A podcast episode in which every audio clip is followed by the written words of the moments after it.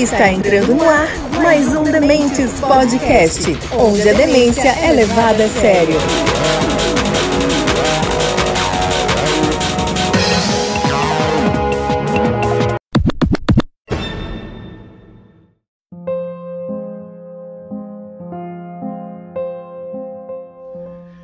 Fala galera, tudo bom com vocês? Está começando mais um Demente Podcast, onde a demência é levada a sério e essa frasezinha aqui, não.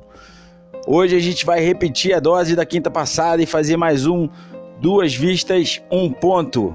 Semana passada a gente fez com a Ana e com a Luísa, foi bem legal. Muita gente veio conversar com a gente, levantou alguns pontos, concorda com um, discorda de outro. Teve bastante feedback, foi bem legal. A gente vai repetir a dose hoje. Hoje vai ser com o Ed. Primeiramente, eu queria agradecer o convite do Bruno para participar do Dementes Podcast. É, vou tentar colocar aqui um pouquinho da visão que eu tenho sobre essa, esses temas que ele levantou. E com o Matheus. Opa, e aí? Eu sou o Matheus. Tá aqui comigo hoje o Velk.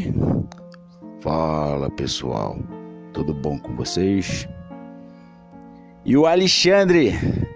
Salve dementes! Estamos aqui também com o Jair. É isso aí, ó, tamo aí. Vamos presenciar isso aí, tá ok? Um abraço hétero pra todos vocês aí, tá bom? Um abraço. E com o Sérgio.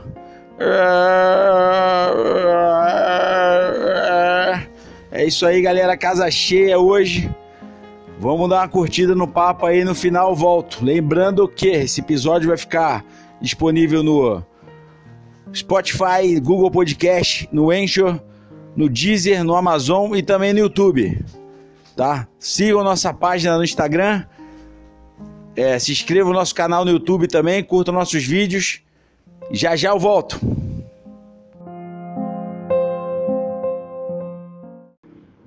Para começar o papo hoje, eu queria saber de vocês o seguinte: como a gente sabe, o Brasil é um país de dimensões continentais, né? Como a gente já tá careca de saber disso aí, né? Aquele velho chavão. E por ter esse tamanho todo, apresenta diversas desigualdades. Existem regiões de extrema pobreza com regiões de alto padrão. Existem regiões subdesenvolvidas com regiões plenamente industrializadas a gente pode afirmar que existe no Brasil diversos Brasis. São cinco regiões, cada uma tem suas características, suas necessidades, suas ofertas e suas demandas. O que o norte precisa, o sul tem sobrando e vice-versa. Dentro desse contexto e considerando todas essas diferenças que o Brasil apresenta, eu queria saber de vocês o seguinte: qual é o papel do Estado para sanar todas essas mazelas? Respondendo sua primeira pergunta, Bruno, sobre o papel do Estado, a gente tem que dar uma olhadinha na Constituição Federal, né? O que, que ela diz? Ela diz que o Estado, como agente normativo e regulador, deve exercer na forma da lei as funções de fiscalização, incentivo e planejamento da atividade econômica.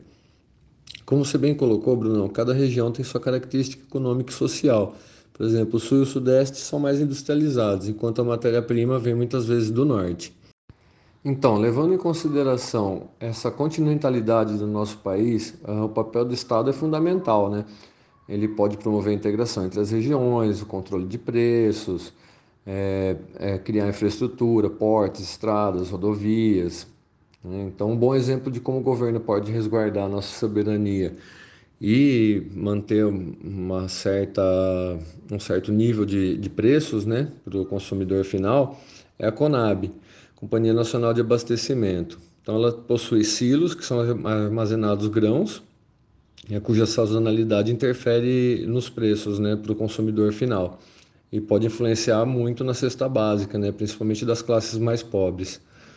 Então, uma política bem conhecida é manter estoques né, de grãos para que, quando os preços sofram elevação ou algo do tipo, ou mesmo falta, né, desse tipo de produto, como arroz, por exemplo. Então, o governo pode vender esse, essa sua produção e ajudar a regular os valores de mercado, né, para que não haja prejuízo para a população do país. Uma coisa que a gente tem notado nesse atual governo é o desmonte do Estado, né? Por exemplo, esses silos da Conab foram todos é, desativados. Dessa forma, a gente notou aí que com a grande inflação, né, recente e com a política cambial que mantém o dólar alto, é muito mais interessante para o produtor exportar esses grãos, né? Exportar o arroz, exportar a soja, o que fez com que óleo de soja, arroz no mercado interno ficasse muito caro. Então, assim, é uma coisa que o governo é, peca deixa de fazer o seu trabalho, né? Não pensando muito na população do país, né? Pensando talvez em algum produtor rural e tudo mais, mas é, não colabora aí com com o dia a dia do cidadão comum, né? Então esse é um bom exemplo de como que o menos Estado pode ser prejudicial, especialmente para as classes menos favorecidas. Então a gente sabe que o Brasil é, é o maior latifúndio do mundo, né? É o país com maior quantidade de latifundiários do mundo. E também, segundo a Constituição Federal, o todo poder emana do povo em seu nome deve ser exercido. Então, às vezes, a gente acha que o papel do Estado não está sendo cumprido, mas não está sendo cumprido para quem, né? Então, às vezes, em detrimento aí de uma população maior, o Estado resolve é, fazer políticas públicas que só privilegiam classes que já são privilegiadas, né? Como o grande produtor rural.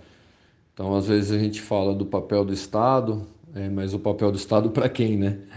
Ou menos Estado e menos Estado para quem? Essa é uma grande, uma grande questão. Uma outra forma que o Estado pode estar tá levando conhecimento ou desenvolvimento a uma região é através da universidade pública, né? Então, uma coisa bem, um divisor de águas aí, já entrando no, no mérito entre direita e esquerda, é o acesso à educação das classes menos favorecidas, né? Sempre é, mais com mais ênfase nos governos de esquerda do que dos de direita, né? Eu costumo dizer que os governos de esquerda pensam mais coletivamente, enquanto os governos de direita são mais individualistas, né? O que inevitavelmente favorece é, classes mais abastadas financeiramente falando, né? É, esse é um ponto esse é um ponto bem complicado. Para todo gestor público, esse é um dos grandes desafios. O, o país é muito extenso, tem questão da, da diferença cultural, as regiões são muito diferentes. É, mas o grande problema, que é importante ressaltar, e isso sempre tem que ficar muito claro, é que o Estado é muito grande, muito pesado e muito ineficiente. Então, além disso, a gente tem um problema da concentração de poder em Brasília.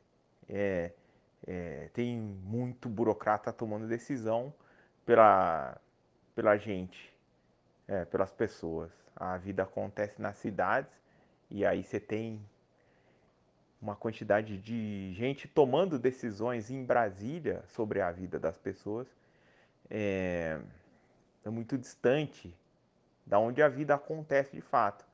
Então, por isso que é muito importante a descentralização de poder, é, diminuir o poder de Brasília, a distribuição de, de recursos, é, ela precisa de fato acontecer por Brasília quando as cidades e estado é, são insuficientes na, na geração de recursos.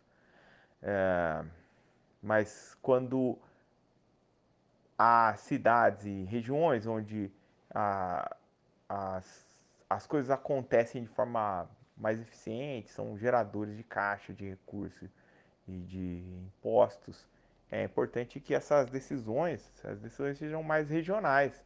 Né? Então, a cidade precisa ter, as prefeituras precisam ter, é, é, é, ter um poder maior de decisão na, na, na, distribuição de recursos. O governo estadual precisa é, ser mais responsável pela distribuição de recursos. Então, cada região entende melhor o seu problema, muito diferente de Brasília é, falar sobre um problema aqui da nossa região, ou de uma região longínqua lá no Nordeste ou no Norte do país. Então, quando a gente fala da descentralização de poder, isso está muito relacionado a uma situação que a gente sempre vê né, na época de eleição, que é, poxa, eu vou votar nesse cara aqui porque ele é daqui da minha região, ele vai trazer recurso para cá. Isso é errado, isso não deveria acontecer. É lógico que você ter um representante dentro do, dentro do Congresso é, é, representando ali da sua região é legal, mas isso precisa estar muito mais relacionado ao que você entende como esse cara na, na ideologia é, é, do que especificamente por ele ser da sua região. Então, isso não é, não é saudável para a política, não é saudável para as regiões. Né? Então, isso é necessário que é, haja uma descentralização de poder, as prefeituras tenham mais é, poder de decisão e o governo estadual tenha mais autonomia na distribuição de recursos. Isso resolveria uma parte grande do problema que a gente tem hoje é, relacionado à extensão territorial, às diferenças culturais e aos problemas regionais cada região é muito diferente. É muito diferente o problema que o Nordeste tem do que o problema que a gente tem aqui no Sudeste, é, do que o problema que a turma do Centro-Oeste tem. Então, são coisas distintas, precisa ser entendido pelas, pelos governos locais e as decisões precisam ser tomadas de forma mais ágil, mais célere, quando é, se refere a problemas. Né? E isso é enxugar o Estado, é, aumentar a eficiência do Estado e, é, consequentemente as pessoas têm mais é, acesso a recursos que o Estado é obrigado a nos fornecer. E considerando esse Brasil que eu descrevi aí, uma das consequências é o alto índice de criminalidade e de violência. Isso fez crescer ultimamente é um desejo de uma parte da população de facilitar a posse de arma. Eu pergunto o seguinte: armar a população é a solução? Ou a gente deveria implementar políticas de combate políticas sérias de combate à criminalidade e à violência. Quais são as consequências da gente armar o brasileiro? Porque tem muita coisa que o brasileiro não sabe é, agir em sociedade. Tá? Quais são essas consequências da gente armar o brasileiro? E também, quais crimes vocês acham que vai aumentar o número de incidência com uma facilitação, uma hipotética facilitação de acesso à posse de arma pelo brasileiro. Bom, agora falando sobre criminalidade, é, a gente sabe que dentro desse conceito de país fragmentado que você colocou, é muito importante mencionar o índice Gini, até porque a criminalidade é diferente em determinadas regiões do país, né? O que, é o índice Gini? É um índice que mede a desigualdade nos países. E para mim é simples: onde tem desigualdade, tem criminalidade. O próprio processo de criminalização muitas vezes é decorrente da desigualdade, né, do racismo institucional e coisas do tipo. Um bom exemplo é até o surgimento dessas leis no Brasil, né? Ah, até a escravidão a gente não tinha leis sociais como eram chamadas na época, né? É, foi após a abolição que começou a, aparecer alguma, alguma lei nesse sentido. E uma notória é a lei da vadiagem, né? Assim, o escravo recém-liberto, tudo que ele tinha era liberdade, mais nada. Mas se ele fosse encontrado na rua, sem residência, sem emprego, etc. e tal, ele podia ser preso por vadiagem. Então, de certa forma, isso meio que forçava muitos desses escravos a, a permanecer no, nos seus locais de trabalho, né? Então, assim, é uma lei que criminaliza, de certa forma, apenas o, o recém-alforriado, né? Da mesma forma, a gente sabe que para camponeses italianos, suíços e holandeses foram oferecidas terras no Brasil, numa similaridade né, às famosas capitanias hereditárias. Mas para os alforriados da escravidão não foi oferecido nada. Então começa aí um, um pouco dessa disparidade que indica o índice Gini aí na nossa desigualdade social. Outra característica comum nos índices de criminalidade é a gentrificação. Né? Gentrificação é aquele processo onde espaços públicos com, com parques, hospitais, avenidas são ocupados por pessoas de alta renda, enquanto as de baixa renda ficam reservados espaços menos assistidos, né? como as periferias. Então, esse processo de gentrificação também demonstra bastante a nossa desigualdade né? e, e acaba contribuindo um pouco para o aumento da criminalidade.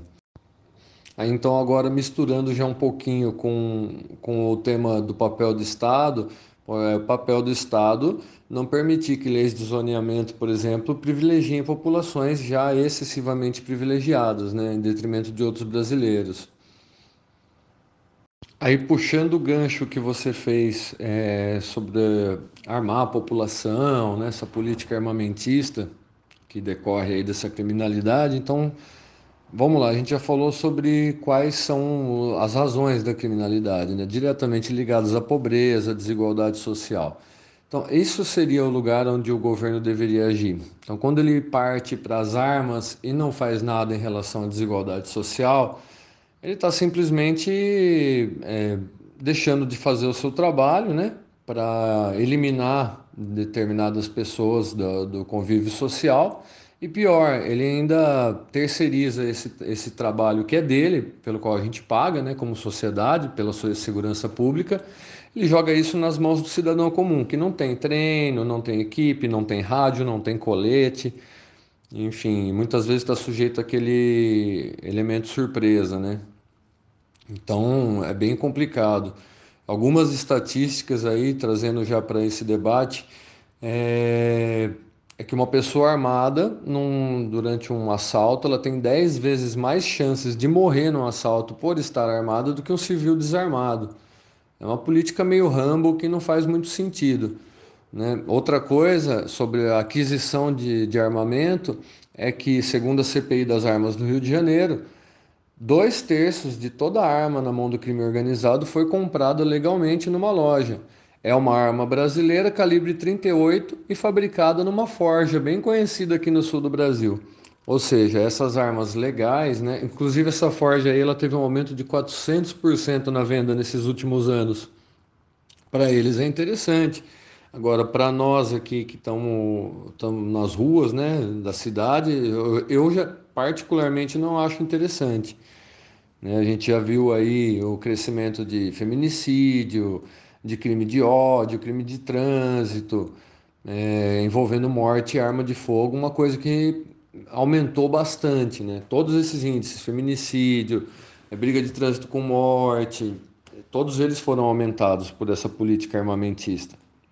Aí vem aqueles argumentos, né, que não resistem ao raciocínio. Ah, pessoas, é, armas não matam pessoas, pessoas matam pessoas. Ah, tá ok, amigo, mas uma pessoa com armada com garfo não mata tantas pessoas quanto uma pessoa com uma semiautomática, correto? A gente não vê ninguém invadir uma escola e matar 20, 30 pessoas com, com uma arma branca, mas é com uma arma automática mesmo. Então, na minha opinião, a gente vai na contramão da história e do que seria um país civilizado ao ignorar as políticas públicas que podem fazer desse um país mais igualitário, né, com menos miséria, menos miserável, e acaba tornando isso daqui uma cena de guerra, um, um país em conflito, uma coisa muito negativa para a gente.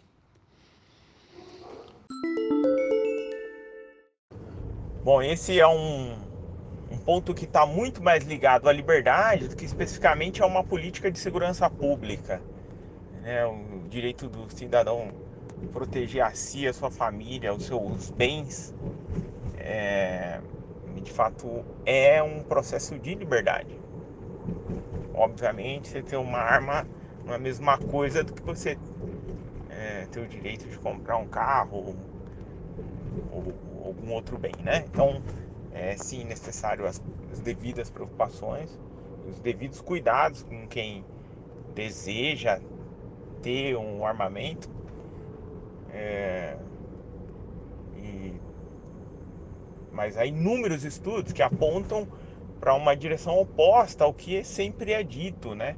Que essa liberdade maior causaria problemas, por exemplo, como brigas e eventuais é, aumento nas taxas de, de mortalidade por, por arma de fogo. Então, por crimes com arma de fogo. Então, é importante ponderar que o, o nosso país, as pessoas tinham acesso maior a armas, é, até uma,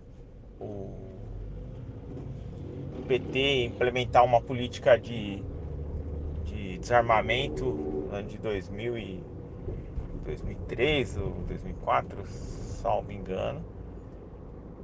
É, e na verdade antes disso as pessoas tinham acesso mais fácil a, a armas e, e depois do, do Estatuto do Desarmamento é, o que se viu foi exatamente o oposto, foi o aumento na taxa de mortalidade por crimes violentos com armas de fogo.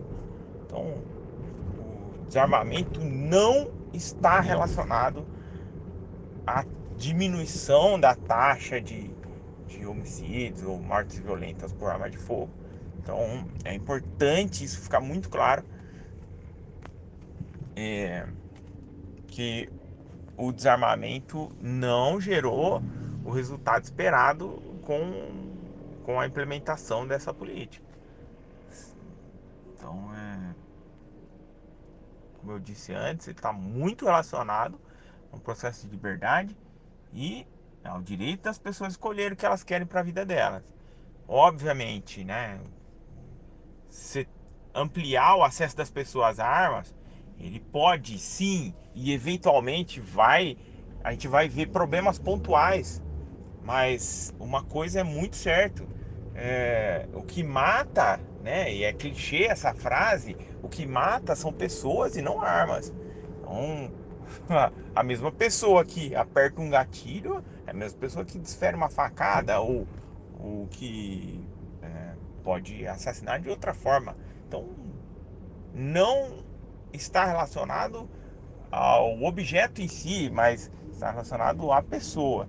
É por isso que é necessário o controle de quem vai ter o armamento, mas eu acho que as pessoas têm que ter o direito de, se quiser, ter uma arma em casa. Nós falamos sobre o papel do Estado, falamos um pouco sobre segurança pública, Agora a gente vai falar sobre um tema que também é um divisor de águas entre a direita e a esquerda: os direitos trabalhistas. Os que são contrários, eles alegam que quanto mais direito, menos emprego. Que a carga trabalhista, todos os encargos, melhor dizendo, trabalhistas, forçam os empregadores a empregar menos. Já aqueles que defendem a legislação trabalhista, alegam que ela protege o trabalho e que uma flexibilização não importará dizer um aumento de postos de emprego e que ocorrerá uma diminuição no valor dos ganhos mensais dos trabalhadores. Eu lhes pergunto agora: você é contra ou a favor da legislação trabalhista? Então, sobre as leis trabalhistas, o que é preciso entender primeiramente são as origens delas, né? Historicamente, aqui no Brasil, até a abolição, a gente não tinha nenhum tipo de lei social acerca do trabalho, mas já eram necessários, porque afinal o trabalho continuava é, tendo demanda e essas pessoas precisavam de alguma legislação, né? É, na Europa também no começo do século. Na Europa já, já era, antes já era diferente, né? Porque como não houve a escravidão da mesma maneira lá, é, eles trabalhavam muito no regime de servidão. Então isso já vinha 500 anos, enquanto o Brasil ainda estava na escravidão, eles estavam no regime de servidão, que na prática não mudava muita coisa, né? Afinal, a pessoa ela só, só não era propriedade de outrem, mas devia pagar tributo, tinha uma série de obrigações, não tinha lá muita liberdade. Então, a partir da Revolução Russa, da Revolução Industrial, nos anos de 1917, 1918, é que começa a se desenhar uma, uma legislação trabalhista mundo afora e aqui pelo Brasil também. Então foi a partir daí que começou a surgir a, o descanso semanal, as férias, o salário mínimo, a licença maternidade, a segurança no trabalho. A gente pode ver aqui na história mais recente, né, como a segurança no trabalho, a distribuição de EPIs, né, os equipamentos de proteção individual, é, fizeram com que o índice de morte no trabalho caísse vertiginosamente, né? Então hoje a gente tem muito menos acidente de trabalho, muito menos acidente grave, é graças às leis trabalhistas que obrigam ao fornecimento de equipamento de proteção individual, né? Esse é um bom exemplo de como as leis trabalhistas é, funcionam para o bem e para o bem de ambos, né? Porque afinal nem o trabalhador nem o empregador deseja estar é, tá numa situação onde tem um óbito ali dentro da empresa, né? Então, se você me pergunta qual é a importância das leis trabalhistas, né, eu vou te dizer que é, elas acompanham a evolução da humanidade. É, não dá para falar em civilização sem falar em leis trabalhistas, né? É, agora, o que se discute muito no Brasil é se essas leis elas emperram o trabalho ou não. Bom, qualquer empresário sabe que eh, trabalho de, eh, depende da demanda. Então, se eu tenho demanda, se eu tenho consumo dos meus produtos, eu vou empregar mais gente. Isso com ou sem lei trabalhista. Uma coisa que a gente pode notar da reforma trabalhista que já tem aí cinco, quase cinco anos, é que ela de fato não aumentou a oferta de emprego, ela só precarizou o emprego que já existia. Afinal, o aumento de emprego é, é, vai mais de, depender da demanda do que depender de valor. Eu não vou contratar mais pessoa porque está barato. Eu vou contratar se eu precisar aumentar minha produção, correto? Então, assim, eu acredito que isso seja uma grande falácia e que muita gente engole. É, não necessariamente os funcionários, né? Afinal, todo mundo sabe hoje no Brasil que é, é, é, preferível um trabalho com CLT do que um trabalho sobre essa, essa nova lei trabalhista. Né? Um trabalho sem CLT, em que você está sujeito a trabalhar no domingo, acumular função, etc. e tal. O pessoal costuma, inclusive, comparar muito com os Estados Unidos, né? Mas o, nos Estados Unidos também, né, o funcionário ele, ele, prefere ser unionizado, né, que é o union, seria o sindicato de lá, do que um funcionário não unionizado. Porque eles sabem que é subemprego. É, é como aqui, aqui a gente ainda tem trabalho análogo à escravidão em, em determinadas regiões do país. Chega a ser frequente até. Então, sim, as leis trabalhistas são muito necessárias e o país só cresce eh, de maneira sustentável se ele cresce com uma legislação trabalhista. Isso também vai combater a desigualdade, isso também vai combater a criminalidade. Né? Então, não, não há como pensar de outra forma.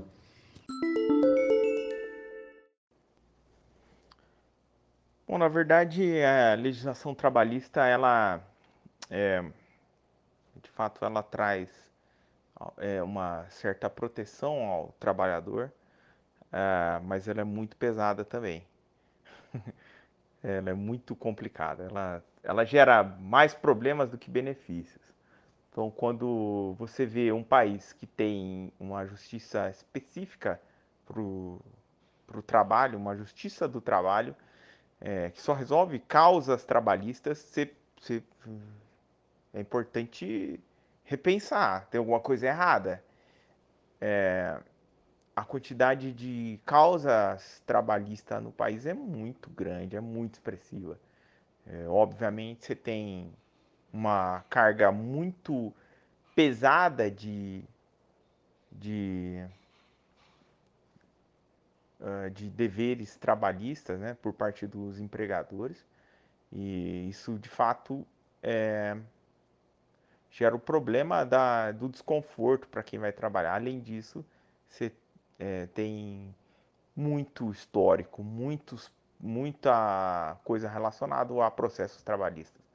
Então, a quantidade de, de ações trabalhistas é, é muito complicado quando você vê nesse estado para quem é o empregador. Né? Então, tudo gera problema, tudo pode gerar problemas e custos e às vezes eventualmente para o pequeno empresário, para quem de fato movimenta a economia e gera a maior parte dos empregos no país, isso, uma ação trabalhista pode é, ser a causa de uma, é, de uma de falência de uma empresa ou de complicações dentro do, do caixa de uma pequena empresa. Obviamente, você tem também, em contrapartida, muita, muitas empresas que não estão ligando muito para os direitos trabalhistas. Isso é, também é um problema complicado, né?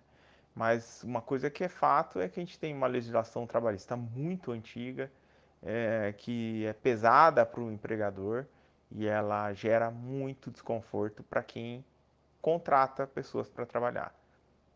Então, eu acredito é, de forma muito, muito clara que se a gente tivesse menos, é, menos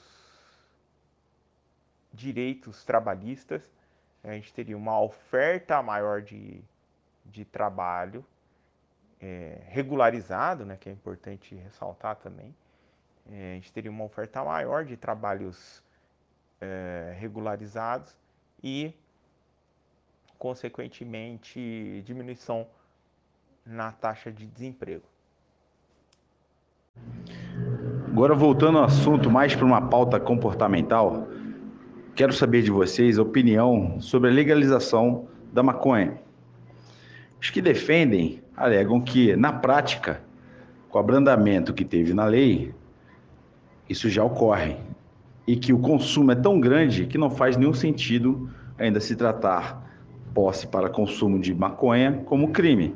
Os que são contrários defendem que o consumo da maconha pode ser o ponto, a, a, o bico do iceberg de todo o financiamento do tráfico de drogas.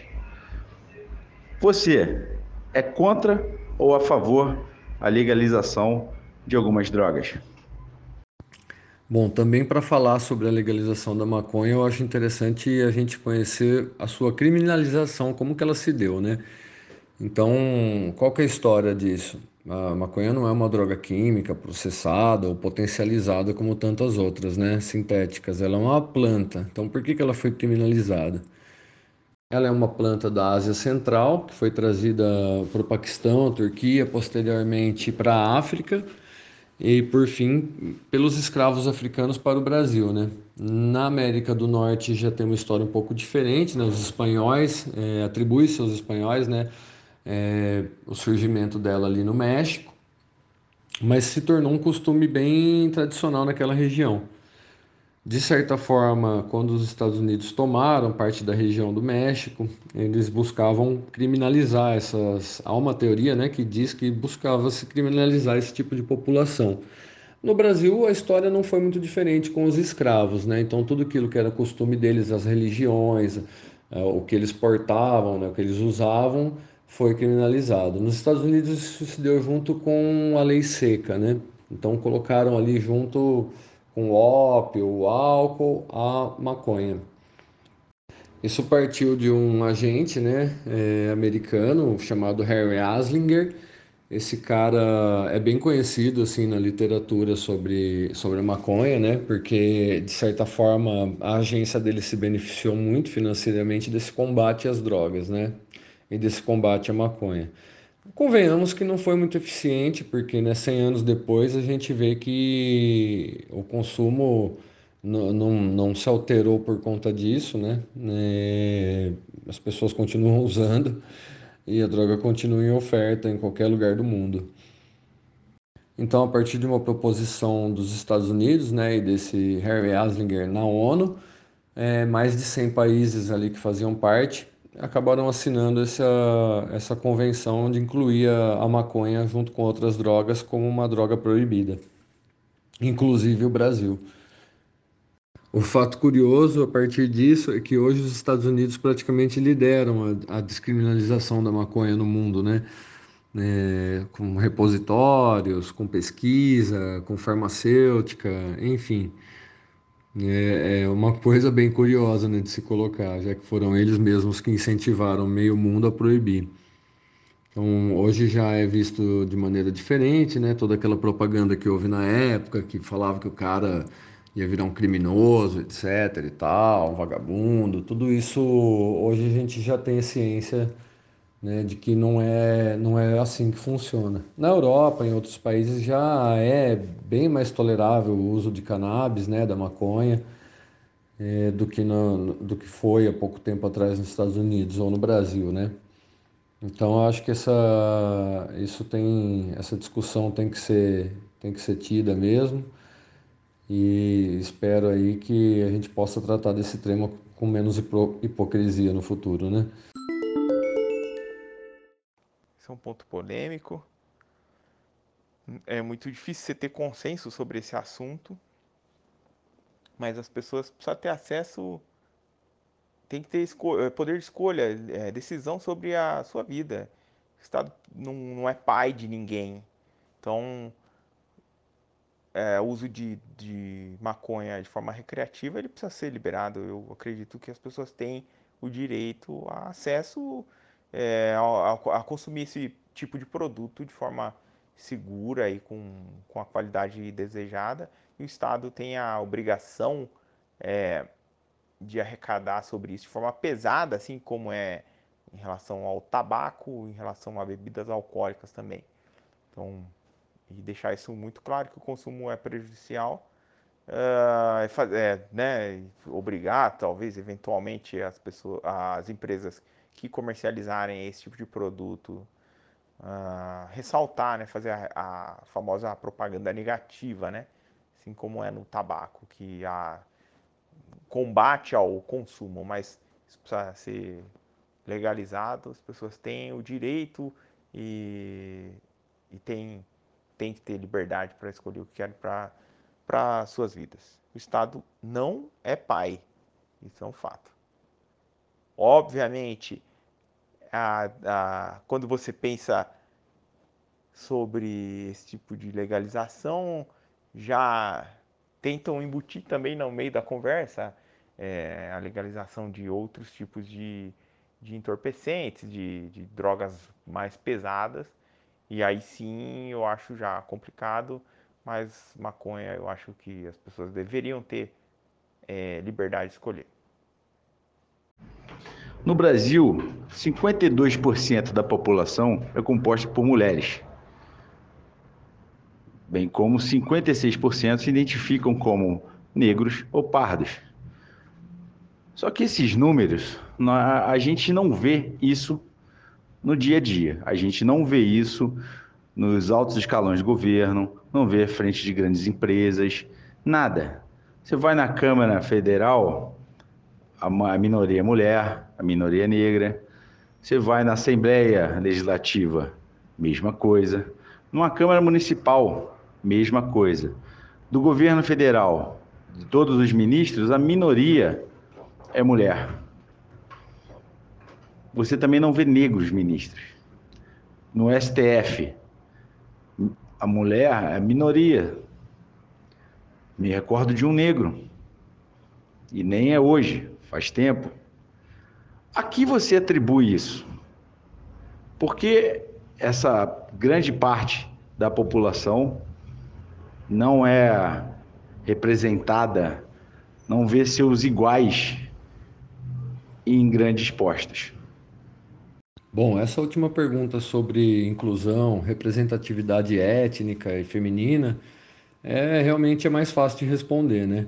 Bom, até o código, até a Constituição de 88, o, a antiga Constituição de 1918, que praticamente eh, durou por todo o último século, ela, ela, ela, torna, ela dizia que a mulher era incapaz, a mulher casada ela era incapaz. Então ela não podia votar, ela não podia assinar documentos, é, já que o marido era o chefe da sociedade conjugal. Então ele, ele deveria autorizar a profissão da mulher. Então até então a maioria das mulheres eram donas de casa é, ou coisa do gênero, né? Então estava vedado às mulheres a, o direito de participar da vida pública e outras coisas, né? Foi a partir da Revolução Russa também que as mulheres é, ganharam né, o direito ao voto, No Brasil, um movimento bem parecido aconteceu ali no, no início do século passado também. Tem algumas personalidades femininas bem notáveis é, que lutaram por esses direitos, né? Então, assim, se você pegar o Código de 1918, a mulher podia ser agredida pelo, pelo marido, né? No caso de traição, uma coisa que não valia para o homem. Então, assim, a partir da, do sufrágio feminino, né, das feministas, a gente viu uma ascensão, né, uma inclusão e uma maior representatividade das mulheres em várias profissões, em vários ramos, inclusive no governo. A gente ainda engatinha em tudo isso, né? É, isso é uma história muito recente ainda. A gente pensa aí no, no tempo de vida de uma pessoa comum, é, vamos citar, por exemplo, aqui a escravidão. Você falou também do, da representatividade étnica, né? Por exemplo, os negros, que no Brasil são maioria, não tem maioria na representação no governo, por exemplo. Mas por quê? Ah, poxa, até outro dia o negro ele era escravo, ele era propriedade de alguém, ele não podia ter nada e era pior ainda a situação dele do que das mulheres, né? É, agora, se ele fosse mulher e negro, aí estava pior ainda. Hoje ainda a gente vê essa situação na nossa sociedade, então isso é uma herança trágica de um passado recente, né? É, ainda hoje a gente vê muita gente falando contra o feminismo, que nada mais é que a busca por igualdade. A gente vê gente falando é, sobre o, o, o, racismo estrutural como se não existisse. Né? A gente vê gente racista falando isso como se não existisse. Então, ainda hoje há uma disputa no discurso, nas narrativas, né? Mas é um caminho sem volta.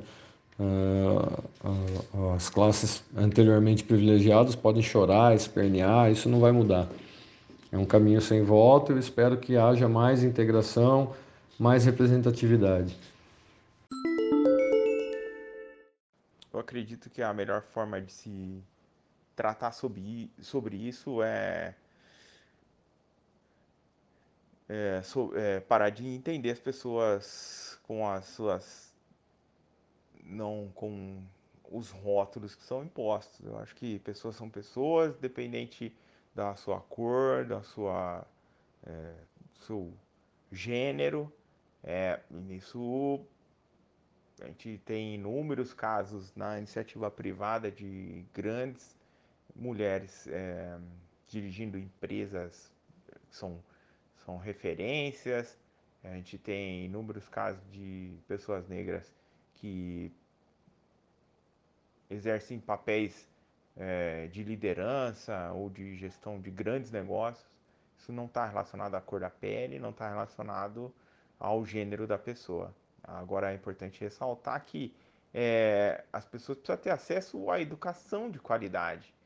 É, as pessoas precisam ter acesso ao ensino básico de qualidade para que depois isso evolua para um, uma evolução, para que isso, é, para que tenha depois resultados, né, no ensino superior e, e consequentemente na carreira da pessoa. Então, é, não consigo entender o, como, o motivo de estar relacionado à, à cor da pele ou ao gênero é, obviamente, isso é um ponto de vista pessoal meu, né? Então, não tem, não estou negando aqui que existe muito machismo e, e, racismo, mas eu acho que a melhor forma de se tratar isso é através de educação, é, formando pessoas desde a base do ensino, que é a principal, a principal parte é, do ensino é a base, é, isso resolveria um grande problema no futuro. Ah, sobre o interesse das mulheres na, na política, é, de fato, a gente tem um número muito baixo de mulheres que participam da política de forma mais, mais efetiva. É, isso eu acredito que também está muito relacionado à educação. Um, acho que com a educação se resolve uma grande parte desses problemas. E já caminhando para o final aqui, eu vou deixar só uma sementinha, sabe? Aquela sementinha de pimenta para gerar intriga. Vai ser, uma, vai ser uma pergunta bem sucinta. Identidade de gênero. É contra, a favor? Por quê? Identidade de gênero é um assunto muito desconhecido para a maioria das pessoas, né?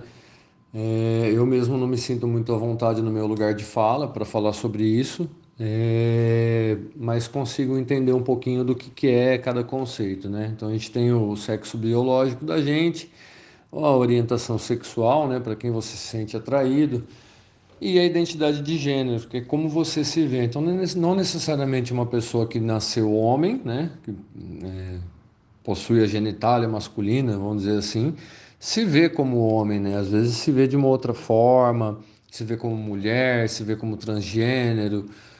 É, eu acho é, super válido que cada pessoa se veja da maneira que ela se vê. Não tem por que eu aceitar, concordar ou discordar com a identidade de gênero, sendo que a identidade de cada um, né? Não estamos aqui para oprimir a, a identidade de ninguém, nem questionar isso, né? Isso é muito pessoal da pessoa. Eu costumo dizer que quem se importa muito com isso é porque tinha vontade de fazer alguma coisa e não tem coragem, sabe? É quem desdenha quer comprar. É uma coisa tipo invejinha. então, assim, por mim, a pessoa se identificar da maneira que ela se identifica tá corretíssimo. Não vejo problema. Acho que a sociedade já tem isso há muito tempo, sempre teve, né? O que a gente não tinha era uma literatura, uma uma sintetização desses termos, mas hoje a gente já é capaz de lidar com tudo isso, né? Tem conhecimento para isso, tem pesquisa, tem amparo social. Então acho que dá para dá para as pessoas começar a absorver isso já de uma maneira mais natural, né? Bom, esse é um ponto polêmico, né? Assim como as outras perguntas também são.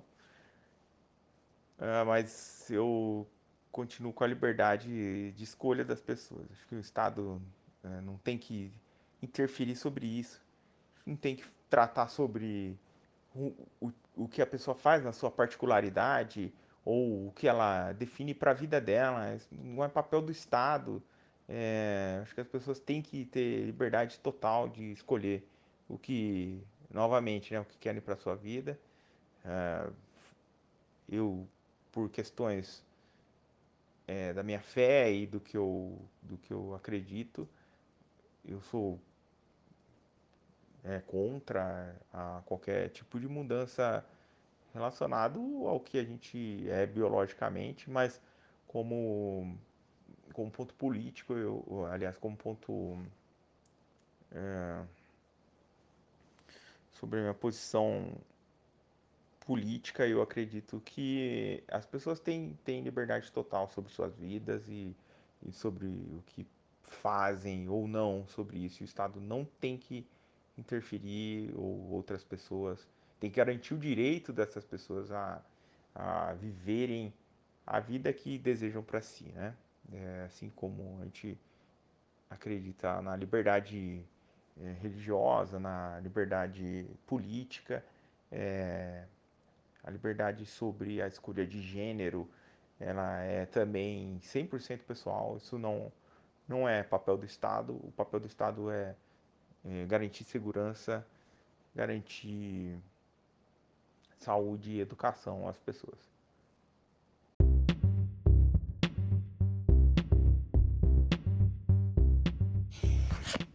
Fala galera, bem legal o papo, né?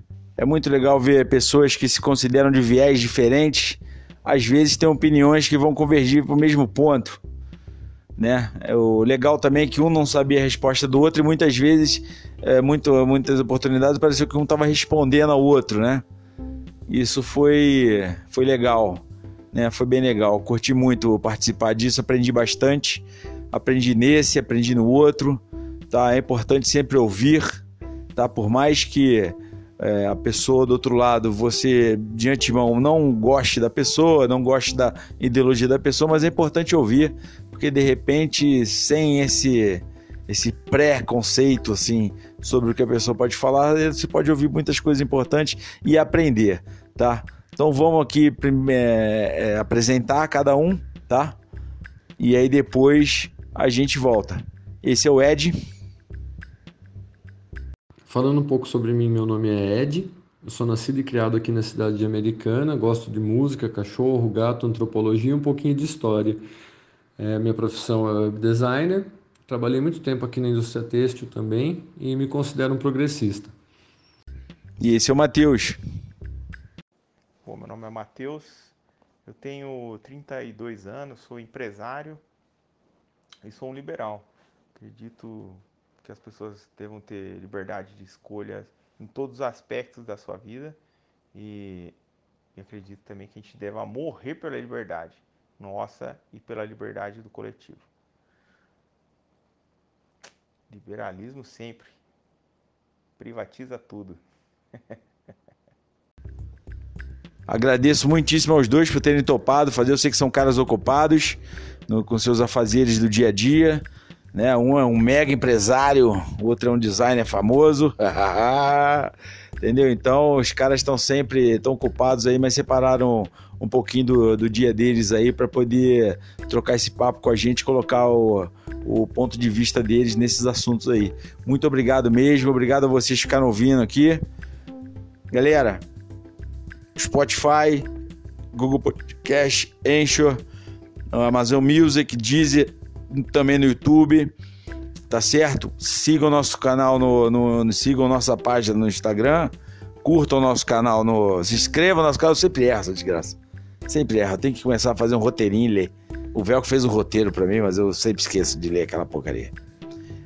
Se inscrevam no nosso canal no YouTube, sigam nossa, nossas redes sociais aí, Qualquer comentário, dúvidas, xingamentos, vocês sabem o que fazer. Vai ter uma caixinha aqui de, de, de recado no, no Spotify. No Google tem os no YouTube tem os comentários. Lá tem o direct no, no Instagram. São várias formas de você entrar em contato com a gente e destilar seu ódio, né? Se for o caso. tá certo, galera? Muito obrigado. Obrigado pela audiência aí. Fui.